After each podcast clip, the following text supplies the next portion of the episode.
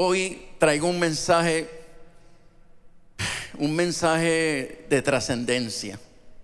Este mensaje que voy a compartir hoy es un mensaje que pica y se extiende. Me refiero a una serie que hemos desarrollado sobre guerra espiritual. Y quiero que entiendan claramente que esto es un mensaje que hay que, hay que escucharlo eh, no con los oídos, hay que escucharlo con, el espíritu, hay que escucharlo con nuestros oídos espirituales. Porque eh, en, esta enseñanza hay una revelación poderosa que si a nosotros se nos escapa, nosotros vamos a, nosotros vamos a perder la esencia, la esencia fundamental de lo que es tener autoridad espiritual. Este tema es un tema que ha sido extensamente hablado en muchos lugares a lo largo de décadas, de mucho tiempo. Pero lamentablemente es un tema que no se le ha dado el balance bíblico necesario, razón por la cual se habla de guerra espiritual y la gente están interpretando cosas equivocadas y están haciendo, están usando procesos antibíblicos, pero se han metido en la cultura de la iglesia evangélica y yo pretendo eh, con, mucho temor y temblor y con mucha responsabilidad pastoral y bíblica eh, tocar este tema y enseñarlo a la luz del balance real escritural donde nos enseña a, cómo hacer guerra espiritual. Y, y desde esa perspectiva debemos entender, número uno, lo siguiente. Nadie, nadie sale a la guerra sin prepararse. Y los únicos, los únicos que pretenden salir a la guerra sin prepararse son los cristianos utilizando una falsa fe. Vamos a empezar por ahí. Porque el hecho de que nosotros hayamos sido lavados por la sangre de Cristo no significa de que ya nosotros tenemos la autoridad necesaria para enfrentarnos a los poderes y a las fuerzas del mal. Así que eh, le voy a pedir, por favor, que me acompañen a Efesios capítulo 6. Cuando hablamos de Efesios 6, sabemos que este es el capítulo clásico en las escrituras donde habla sobre guerra espiritual y enseña a la iglesia eh, lo, lo que es necesario. Así es que Hoy, en esta serie de guerra espiritual, voy a hablar específicamente, específicamente del tema adiestrándonos para la guerra. Adiestrándonos para la guerra. Y Efesios 6, verso 10 dice así. Por lo demás, hermanos míos, que fortaleceos en el Señor, fortaleceos en el Señor y en el poder de su fuerza. Ya este verso bíblico nos está adelantando algo y nos está diciendo, para tú hacer guerra espiritual, escucha, para tú hacer guerra espiritual te tienes que, que fortalecer. Nos tenemos que fortalecer. Luego viene el verso 11, dice, vestíos de toda la armadura de Dios para que podáis estar firmes contra las acechanzas del diablo. ¿Por qué?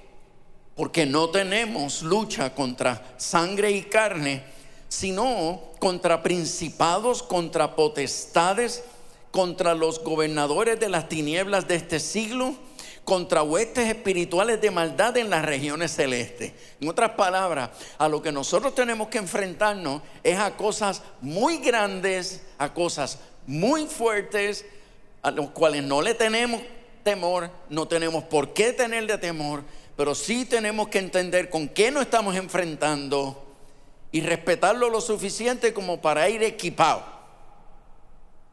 Porque no podemos ir esplacados a enfrentarnos a esta, a esta, a esta fuerza.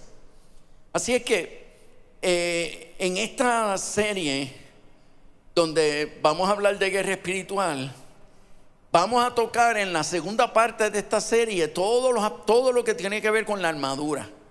Con la armadura eh, espiritual que nosotros tenemos que poseer para podernos enfrentar a Satanás y hacerlo con éxito, hacerlo con la autoridad necesaria para vencerlo. Así es que quiero enfatizar que este mensaje tiene una trascendencia profética, necesario que todos estén bien pendientes a cada punto.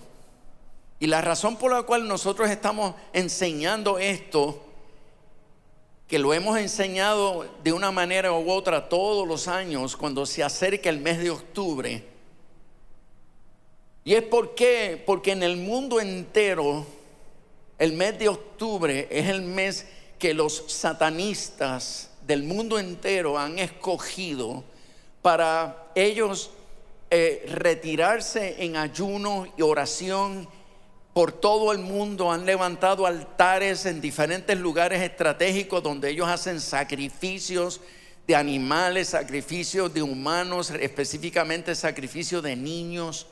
Y ellos los sacrifican en sus altares eh, satánicos.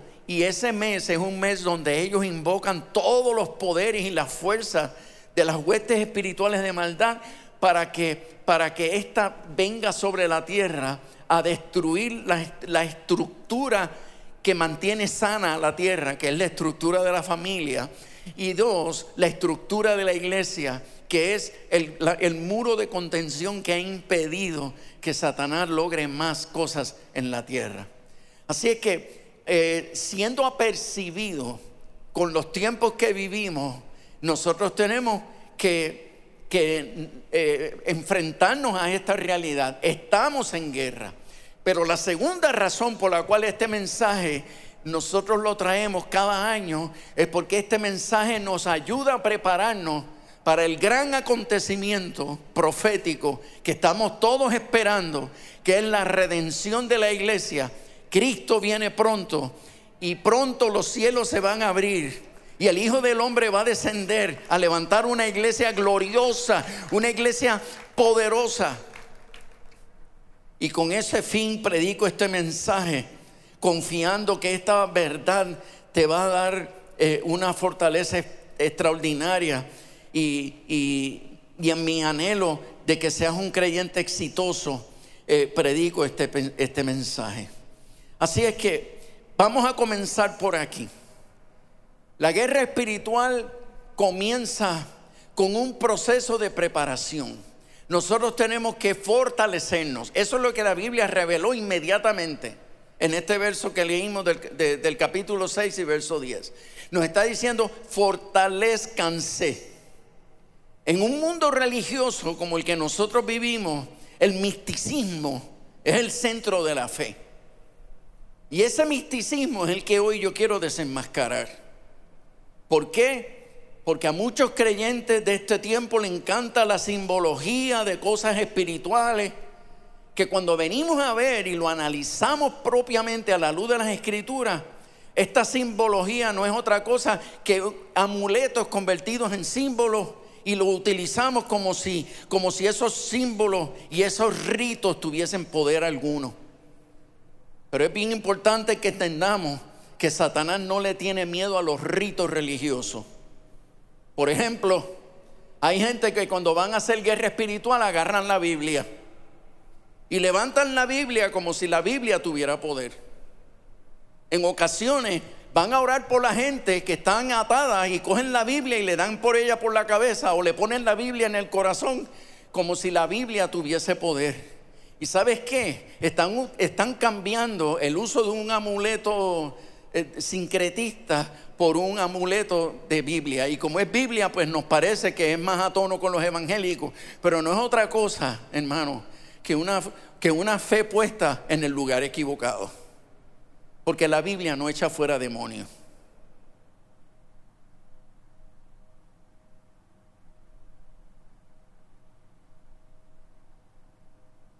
Lo que echa fuera demonios es el contenido de la Biblia encarnado en una persona que tiene autoridad espiritual para con una sola palabra ordenarle a Satanás huir y éste tenga que huir. quiere decir que no es la palabra escrita, no es, no es la Biblia escrita, es la Biblia que está esculpida en las tablas de tu corazón y de mi corazón. Así que vamos abriendo nuestro sentido. Hay quienes queman incienso y creen que el incienso va a mantener despejado la atmósfera espiritual. Eh. Declaran palabras bíblicas y por ser palabras bíblicas declaradas en el nombre de Jesús, creen que con eso los, demonios van a irse, pero realmente están utilizando las palabras bíblicas y la están utilizando como si fuera un conjuro, pero eso no funciona. Usan aceite y le ponen una fe al aceite tremenda. Soplan shofares y creen que el sonido del shofar va a echar fuera demonios. Y estamos equivocados.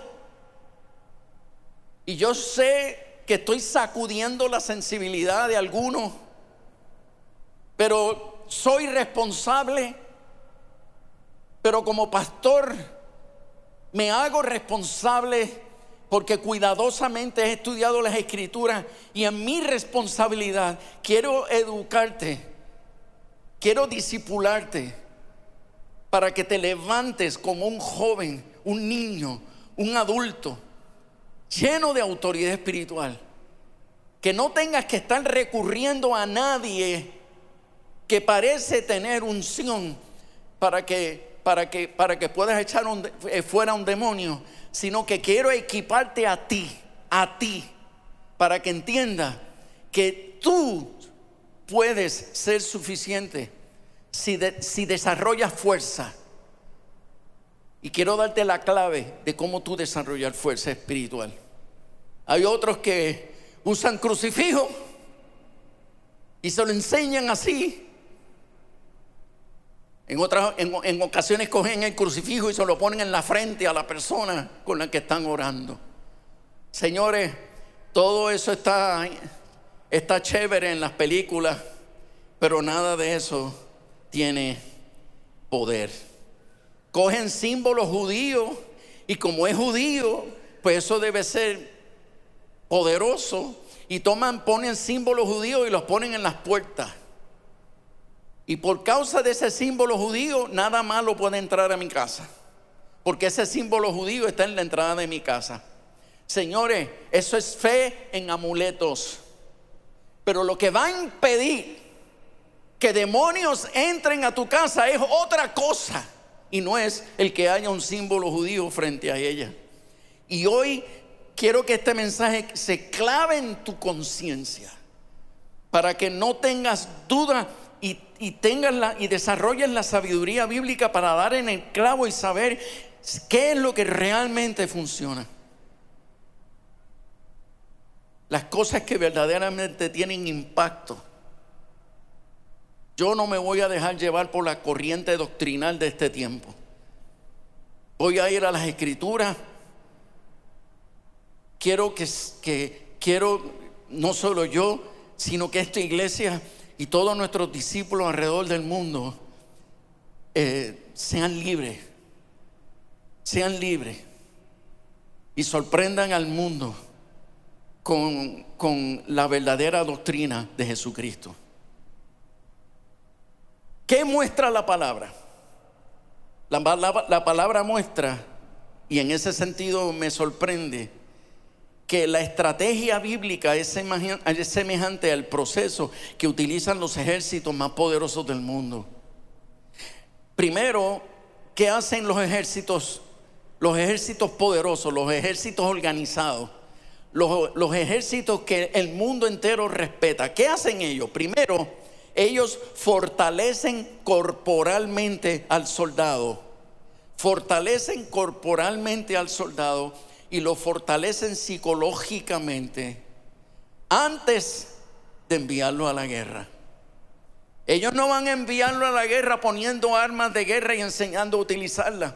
Lo primero que hacen es que fortalecen físicamente al soldado, lo fortalecen psicológicamente Luego, el próximo paso es adiestrarlo en el uso del equipo de protección. ¿Por qué? Porque el equipo de protección es muy importante en una guerra. Porque si nosotros somos heridos en la guerra, nuestras fuerzas se, um, eh, se menguarán, nuestras fuerzas se reducirán para podernos enfrentar al enemigo. Por lo tanto, eh, el aprender a utilizar los equipos de protección es muy importante. Finalmente, los ejércitos adiestran a los soldados en el uso de armas ofensivas. Así es que primero es fortalecerse físicamente, psicológicamente, aprender el buen uso de los equipos de, protección y tercero, adiestrarse en el uso de las armas de ofensiva bélica.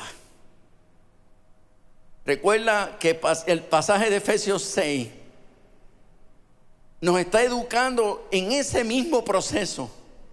Fíjate como en ese verso 10 dice, por lo demás, hermanos míos, fortaleceos en el Señor, fortaleceos en el Señor y en el poder de su fuerza.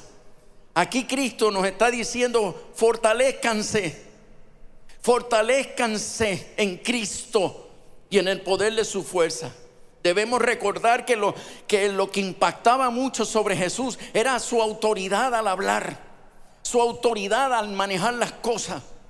A mí me impresiona que los demonios eh, reconocían la autoridad de Jesús al punto que él se acercaba a un lugar y aún antes de Cristo haber abierto la boca, ya los demonios entraban en pánico, porque la mera presencia de Jesús les intimidaba. Y esto es precisamente lo que nosotros, los seguidores de Jesús, tenemos que desarrollar. Autoridad espiritual o, desarrollar la autoridad de Jesús en nosotros. Y cada vez que nosotros obedezcamos las instrucciones, cada vez que nosotros sigamos instrucciones, las instrucciones que Jesús dejó para que nosotros manejemos las relaciones interpersonales de aquellos que nos rodean, nosotros cada vez que aplicamos esos principios, encarnamos a Cristo en nosotros. Y como consecuencia, nuestra autoridad espiritual se intensifica. Nosotros tenemos que recordarnos todos los días, continuamente tenemos que recordarnos que actos de obediencia, actos de obediencia a la palabra es, es, eh, es proporcional a, a la encarnación de Cristo dentro de nosotros. Y estoy utilizando ese término que es lo mismo, es prácticamente lo mismo que ocurre el día que tú le diste tu vida a Cristo. Vino el Espíritu Santo, vino y entró dentro de tu corazón. Pero ¿qué pasó en ese momento? Entró, entró a tu vida y fuiste limpio. Entró a tu vida el Espíritu de Dios, se encarnó en ti el Espíritu de Dios y fuiste limpio. Pero los procesos de obediencia hacen que la presencia de Dios en nuestra vida se haga cada vez mayor y se haga cada vez más palpable. Satanás respeta a aquellos que él ve que están limpios. O escucha esto. Satanás respeta a aquellos que él ve y los ve limpios. Él los respeta. Pero no va a dejar, no va a dejar de insistir en volver a ocupar ese lugar que hoy está limpio. Y sabes qué? Va a utilizar, va a llamar a siete espíritus, siete demonios peores que él peores que aquellos demonios que ocupaban tu mente y ocupaban tu alma y tu corazón. Él va, él va constantemente a buscar siete peores que él y constantemente va a buscar volver a ocupar el lugar que él tenía en tu vida. Quiere decir que aunque te respeta, pero no va a dejar de insistir en ocupar ese lugar. Pero cada vez que nosotros incorporamos una palabra y obedecemos a Dios, cada vez que nosotros internalizamos un mandamiento y lo ponemos por obra, la presencia de Dios se hace tan palpable dentro de nosotros que ahí Satanás cuando se acerca y él ve, discierne cómo ha crecido Cristo dentro de ti, él no, él, él, no, él no puede seguir insistiendo, él tiene que retirarse porque él le tiene pánico a, a la grandeza de Cristo dentro de tu vida, a la grandeza de Jesús en nuestra vida. Y la estatura de Cristo en nosotros se forma con cada acto de obediencia. Amados, por favor, dilo conmigo. Actos de obediencia. Actos de obediencia aumentan la presencia de Dios dentro de mí. Así es que cuando mencionamos el nombre de Cristo, eh, los demonios se asustan, pero cuando proclamamos con autoridad la palabra de Dios, los demonios huyen. Pero es importante que entendamos, que entendamos que una cosa es una cosa es mencionar el nombre de Cristo, pero otra cosa es tener autoridad para mencionarlo. Te quiero dar un ejemplo que aparece en Hechos 19. Y en Hechos 19, verso 13, la Biblia dice, allí en Éfeso andaban algunos judíos que usaban qué? Usaban el nombre del Señor Jesús para expulsar de la gente los malos espíritus decían a los espíritus, por el poder de Jesús, de quien Pablo habla, les ordeno que salgan. Esto lo hacían los siete hijos de un sacerdote judío llamado Ezeba. Pero una vez un espíritu malo les contestó, conozco a Jesús y también conozco a Pablo, pero ustedes, ¿quiénes son? Enseguida el hombre que tenía el espíritu malo saltó sobre ellos y comenzó a golpearlos de tal manera que los maltrató, que tuvieron que huir del lugar completamente desnudos y lastimados. Y los que vivían en Éfeso, judíos y no judíos, se dieron cuenta de lo sucedido y tuvieron mucho miedo. Y por todos lados se respetaba el nombre del Señor Jesús. Se dieron cuenta que estos judíos exorcistas ambulantes eh, Utilizaron el nombre de Jesús. Utilizaron el nombre de Jesús. Y fíjate la respuesta del demonio. A Jesús conocemos. A Pablo conocemos. Pero a ti no te conozco. Y aun cuando ellos estaban usando el nombre de Jesús y declarando palabra de Dios sobre ellos, salieron avergonzados, desnudos y golpeados. Y no pudieron contra ellos. Este pasaje bíblico nos revela claramente que tenemos que desarrollar, fortaleza. Y el desarrollo de la fortaleza lo determina actos de obediencia. Actos de obediencia. Si nosotros supiéramos cuánto se forma la estatura de Cristo en nosotros, con cada oportunidad que tenemos para obedecer al Señor, seríamos más diligentes, seríamos mucho más esforzados, seríamos mucho más valientes a la hora de nosotros eh, eh, eh, llevarnos cautivo a la obediencia a Cristo. Poniendo delante de nosotros la meta de que Cristo sea engrandecido dentro de nosotros. Porque eso es lo que significa desarrollo de autoridad espiritual. Señores, vuelvo y repito el verso 12 de Efesios 6. No tenemos lucha contra carne contra, ni contra sangre, sino contra principados, contra potestades, contra gobernadores de las tinieblas de este siglo, contra huestes espirituales de maldad en las regiones celestes.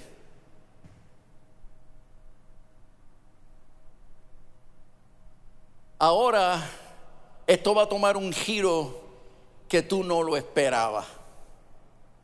Y te lo digo porque cuando yo estoy estudiando este pasaje, ya hace unos años atrás, cuando yo comencé a leer libros sobre guerra espiritual, yo comencé a leer libros de, pues, los libros que estaban pegados. Rebecca Brown y, los, y todos los autores que eran los gurús de la guerra espiritual. Y a mí el tema me gusta, porque por naturaleza me, gusta la pelea. Entonces, Entonces, pues, ¿qué pasa? Esto de, esto de, pues, de pelear y de confrontaciones, bueno, pues está bien, vamos a darle rienda suelta a, ese, esa área de mi vida. Esto, y, en el, y en el campo del, del mundo espiritual, pues eso me llamaba la atención y comencé a estudiar. Pero ¿sabes algo? Como yo no tengo formación teológica de instituto, pues yo no, he, yo no he estudiado la Biblia en contextos de cultura evangélica, de institutos pentecostales o de seminario evangélico, ni nada de eso. Nada de eso. Yo soy un autodidacta. Entonces he aprendido a estudiar la palabra por mí mismo. Y no es que no use referencias, no es que no use libros, no es que no tenga libros de teología, no es que no consulte eh, a teólogos y diferentes comentaristas. No, no, no es eso. Yo estudio de todo. Ahora, cuando estoy estudiando estos libros de guerra espiritual, parecían interesantes. Parecían algo, o sea, parecían, eh, parecían cosas que, qué sé yo, provocan emociones. Y, y suena fantástico. Pero ¿qué pasa? Había algo, había algo dentro de mí que me creaba como una preocupación de indagar en las escrituras, indagar en las escrituras y, y pasarle un escáner, pasarle un escáner a Jesús. ¿Por qué? Porque Jesús era un reprendedor de demonios por excelencia, nadie como él para reprender demonios. Entonces, si hay alguien del quien tenemos que aprender a reprender demonios de él, no los que luego interpretaron el ejercicio del ministerio. No, vámonos a la fuente original. Y cuando hago el ejercicio de irme a la fuente original, yo no veo las cosas en Jesús que me muestran estos libros de guerra espiritual. Entonces, caigo en Efesios 6, escucha esto, escucha esto. Caigo en Efesios 6, entro en esta sección poderosa del verso 10 en adelante, donde habla sobre la armadura de Dios. Pero de momento el Espíritu Santo me, me, me, me pone el sentir en mi corazón. Estudia el contexto. Estudia el contexto de Efesios 6. Estudia el contexto de Efesios 6. Estudia el contexto. ¿Y por qué eso es importante para los nuevos en el Señor? Para los que están comenzando a estudiar la Biblia. Escuchen esto, por favor, porque es bien importante.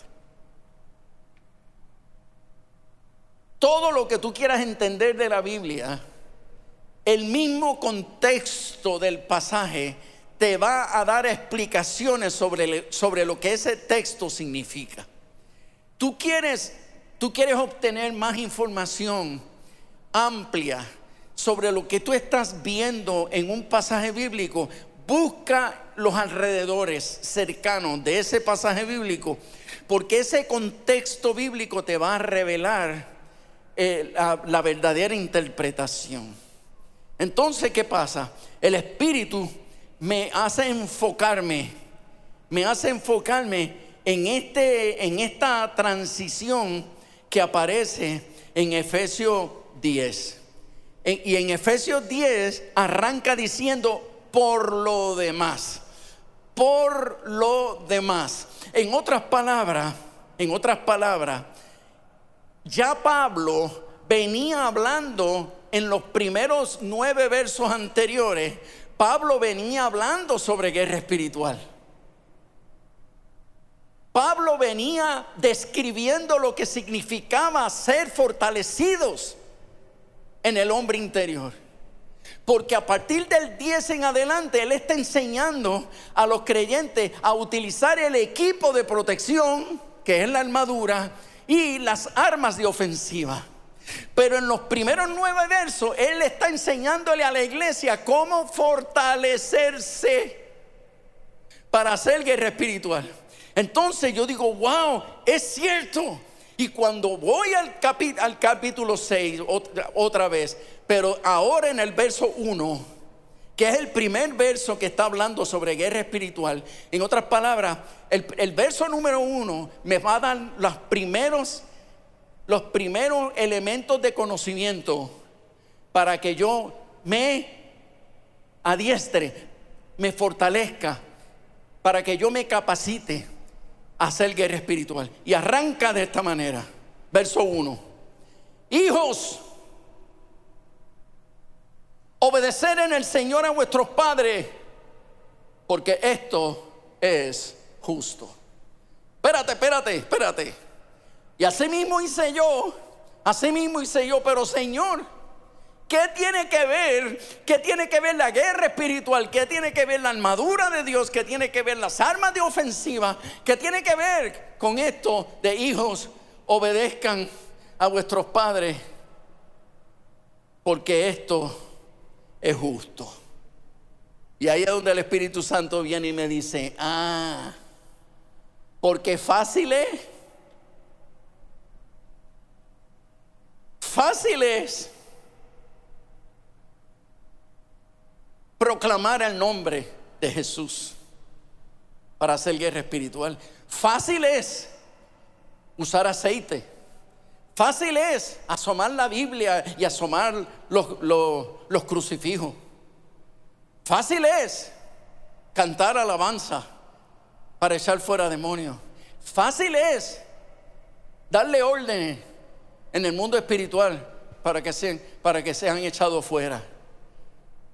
Ahora, ¿tú sabes quiénes son los verdaderos soldados de Jesús que se han fortalecido y se han llenado de autoridad para echar fuera demonios?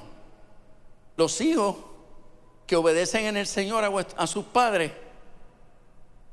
Porque eso no está nada de fácil. Y cuando un creyente tiene comunión con sus padres, y el creyente que tiene comunión con sus padres no es porque los padres sean la última Coca-Cola del desierto. Y por eso es que Pablo tiene que especificar, hijos, obedezcan en el Señor a vuestros padres. ¿Por qué? Porque hay padres que no tienen al Señor. Hay padres que yo tengo que ser selectivo en que yo obedezco a mis padres, porque ellos son no creyentes y como no creyentes, pues tienen prácticas quizás paganas y tienen actitudes pecaminosas que yo no puedo repetir. Por lo tanto, yo tengo que ser selectivo y Pablo dice, obedecen el Señor a vuestros padres porque esto es justo. Y entonces, obedeciendo a los padres, es como nosotros nos llenamos de autoridad espiritual para enfrentarnos a Satanás. Porque ¿qué es una de las primeras cosas que Satanás quiere hacer? Dividir la familia, quebrando las relaciones paterno-filiales dividir la familia, diluir la autoridad espiritual que representa una familia unida. Porque cuando hay una familia unida, ahí hay una autoridad espiritual en ese núcleo, en esa estructura familiar. Hay una autoridad espiritual que a Satanás se le hace muy difícil penetrar cuando hay unidad. Pero donde hay unidad no es porque todo el mundo es el santo de su devoción. Cuando hay unidad no significa que es porque todo el mundo allí es buena gente. Cuando hay unidad es porque alguien dentro de ese núcleo, alguien dentro de esa relación ha tenido que sacar capacidad para respetar cuando se hace bien difícil respetar. Cuando alguien saca fuerza para honrar a quien difícil se hace honrar por causa de sus malas actitudes. Pero cuando nosotros aprendemos a ser padres, perdón, cuando nosotros aprendemos a ser hijos sujetos, cuando aprendemos a ser hijos respetuosos e hijos que sepamos honrar a nuestros padres a pesar de sus defectos, señores, algo pasa en el mundo espiritual donde nosotros nos fortalecemos, donde nosotros nos fortalecemos. Ese acto de obediencia es lo que nos equipa para hacer vencer al diablo. Entonces, cuando abrimos la boca para declarar la palabra de Dios, entonces hacemos huir a Satanás. ¿Y por qué huye Satanás? Porque en todos esos procesos, en todas esas experiencias, donde nosotros pudimos reaccionar como cualquier hijo de este mundo, que se rebelan contra los padres, que irrespetan a los padres, que le, que le tira la puerta y sale con esos famosos, ah, ah, con esa actitud malcriada y de deshonra. Pero cuando nosotros tememos a Dios y sabemos que nuestra actitud de honra no es para los que se lo merecen, nuestra actitud de honra es para todo el mundo, se lo merezca o no. Y que nosotros damos honra y somos respetuosos y sujetos y tratamos con dignidad aún a aquella gente que nos irritan y nuestros padres a veces que son los primeros que nos irritan. Pero cuando tú tienes dominio de tu irritabilidad y amas a tus padres y los honras a pesar de los limones que son, ¿sabes qué? Te llenas de autoridad espiritual. Porque Satanás a través de la mala actitud de tus padres trató de quebrar, trató de romper esa familia, trató de dividirla, trató de desarticularla. Pero por causa tuya y por culpa tuya, por ser humilde, por culpa de tu humildad, por culpa de tu capacidad de ser tolerante, por culpa de que tú eres misericordioso, por culpa de que tú eres benigno, por culpa de esas buenas actitudes que tienes, Satanás no ha logrado quebrar tu familia, sino por el contrario, tus buenas actitudes han traído la presencia de Dios a tu casa y el Espíritu de Dios está operando en el corazón de tu familia y ya pronto van a caer rendidos a los pies del Señor. Eso es tener autoridad.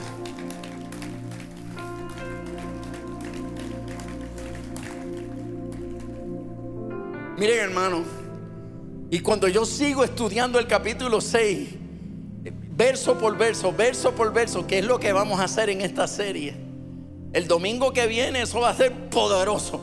Y cada domingo, no te lo pierdas, porque cada domingo nosotros vamos a desmenuzar este asunto. Y lo vamos a desmenuzar con detenimiento. ¿Sabe para qué? Para que cuando pasen estos dos meses, señores, usted esté blindado hasta los dientes. Y usted tenga tiempo suficiente para usted digerir estas poderosas verdades y desarrollar una visión de autoridad espiritual correcta, la bíblica, la que está en el orden.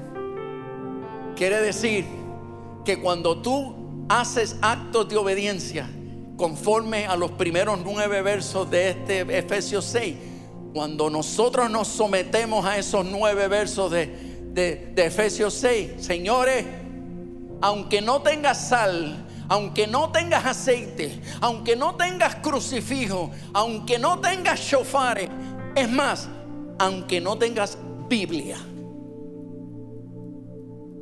Donde quiera que tú pases, Satanás te abre paso. Porque la estatura de Jesús se ha hecho muy grande. Se ha, se ha establecido en ti la presencia del Señor de una, de una manera tan tremenda que Él no te tiene miedo a ti, a quien le tiene miedo es el que habita dentro de ti porque ha tomado estatura. Actos de obediencia. Actos de obediencia. Sujeción a la palabra. Eso es lo que hace que la estatura de Cristo se desarrolle dentro de ti. Después de haber escuchado esta palabra, yo creo que cualquiera de nosotros ha tenido que hacer una introspección.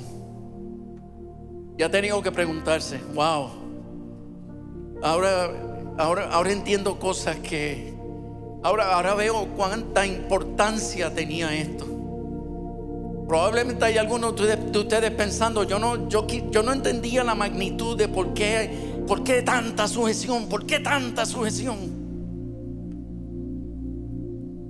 Ahora entiendo que a la medida que a la medida que yo obedezco se engrandece Dios, se engrandece Jesús dentro de mí.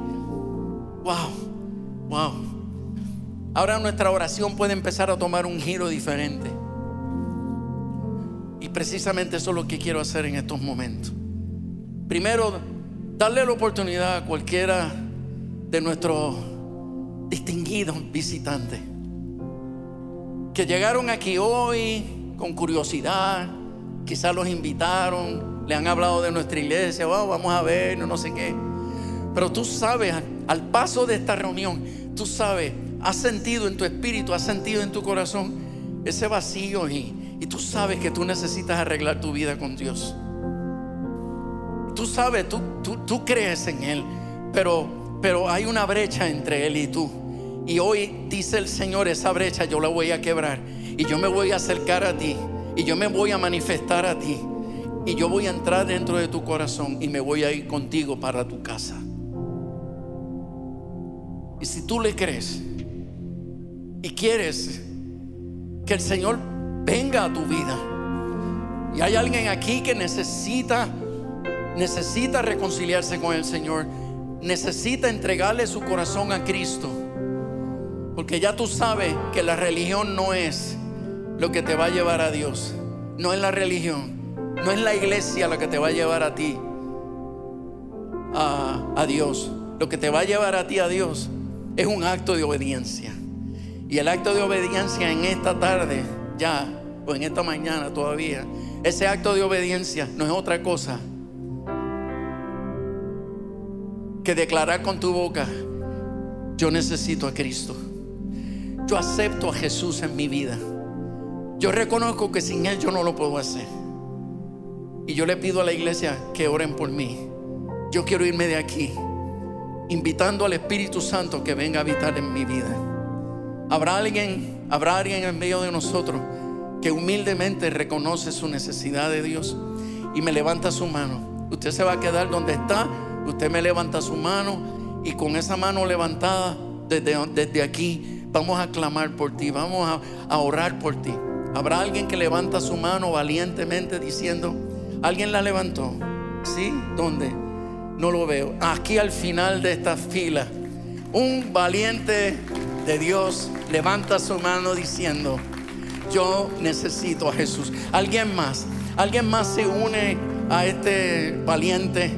que, que honra al Señor con su mano levantada. Tenemos otra dama que está por aquí y levanta su mano valientemente diciéndole al mundo y diciéndole, diciéndole a Satanás, diciéndole a las huestes espirituales de maldad, yo acepto a Jesús, yo quiero darle mi vida a Cristo. Y sabes que solamente por haber levantado tu mano, solo por ese acto de obediencia, el Espíritu de Dios ya, está, ya viene sobre ti. El Espíritu de Dios ya viene sobre ti y ya Satanás está en retirada. ¿Cuántos celebran eso? Alguien más levanta su mano en esta mañana. Alguien más dice yo, alguien más dice yo. Por acá también al final tenemos a otra persona que levanta su mano y le dice al Señor, yo quiero aceptar a Cristo. ¿Quién más dice yo? Aquí tenemos a otra joven que también le entrega su vida a Jesús. Aquí tenemos un caballero que le entrega su mano a Cristo. Gloria a Dios, aleluya. Bendito sea Dios. Aquí tengo un niño, un. De tal es el reino de los cielos. Un niño que dice, yo pastor, yo levanto mi mano para Cristo. Gloria a Dios. Wow. A todos los que han levantado su mano, ¿sí? ¿Alguien más? Aquí tenemos a otra más para Jesús. Y no levanta una, levanta las dos y la sacude, celebrándolo. Gloria a Dios. Pues mira, vamos a hacer algo. Todos los que levantaron la mano, todos los que levantaron la mano, al niño le voy a permitir que se, que se pare encima de la silla, el papá que lo ayude o la mamá que lo ayude, para que se pare encima de la silla, no hay problema a ti es el único que se lo voy a permitir. Eso es, eso es. Todos los demás, pónganse de pie, los que levantaron su mano. Y los que no levantaron su mano, pero la quieren levantar, levántese de su silla, porque usted quiere recibir a Cristo en esta mañana. Así que todos ellos, todos los que levantaron su mano, póngase de pie. Yo voy a hacer una oración por ti. Créelo. El poder de Dios vendrá sobre ti. Y en el nombre de Jesús, iglesia, clamamos para que el Espíritu de Dios descienda en esta hora. Espíritu Santo, ven y desciende en este momento. Y te pedimos, Señor, que tú perdones los pecados de aquellos que al, al, levantar su mano y ponerse de pie, confrontan las fuerzas diabólicas diciendo, yo recibo a Jesucristo, el Salvador. Yo recibo el sacrificio del Cordero de Dios que quita el pecado del mundo. Señor, yo te entrego mis pecados.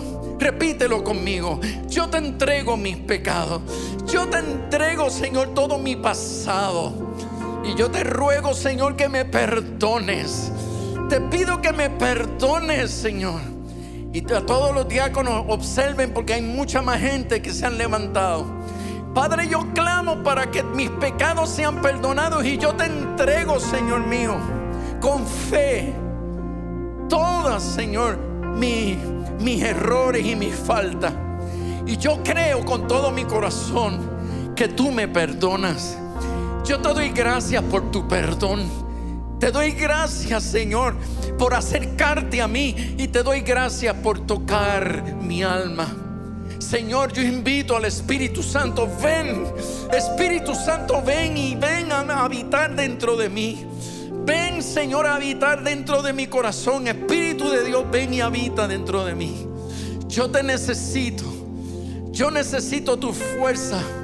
Yo necesito que me des la capacidad de creer y que me des, Señor mío, el valor de enfrentarme a mis viejas actitudes.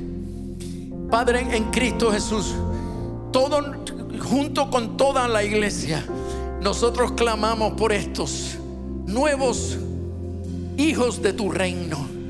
Clamamos por todos ellos y te pedimos que el poder del Espíritu venga sobre ellos y sean bautizados en el Espíritu Santo. Oh Señor, rodéalos y protégelos.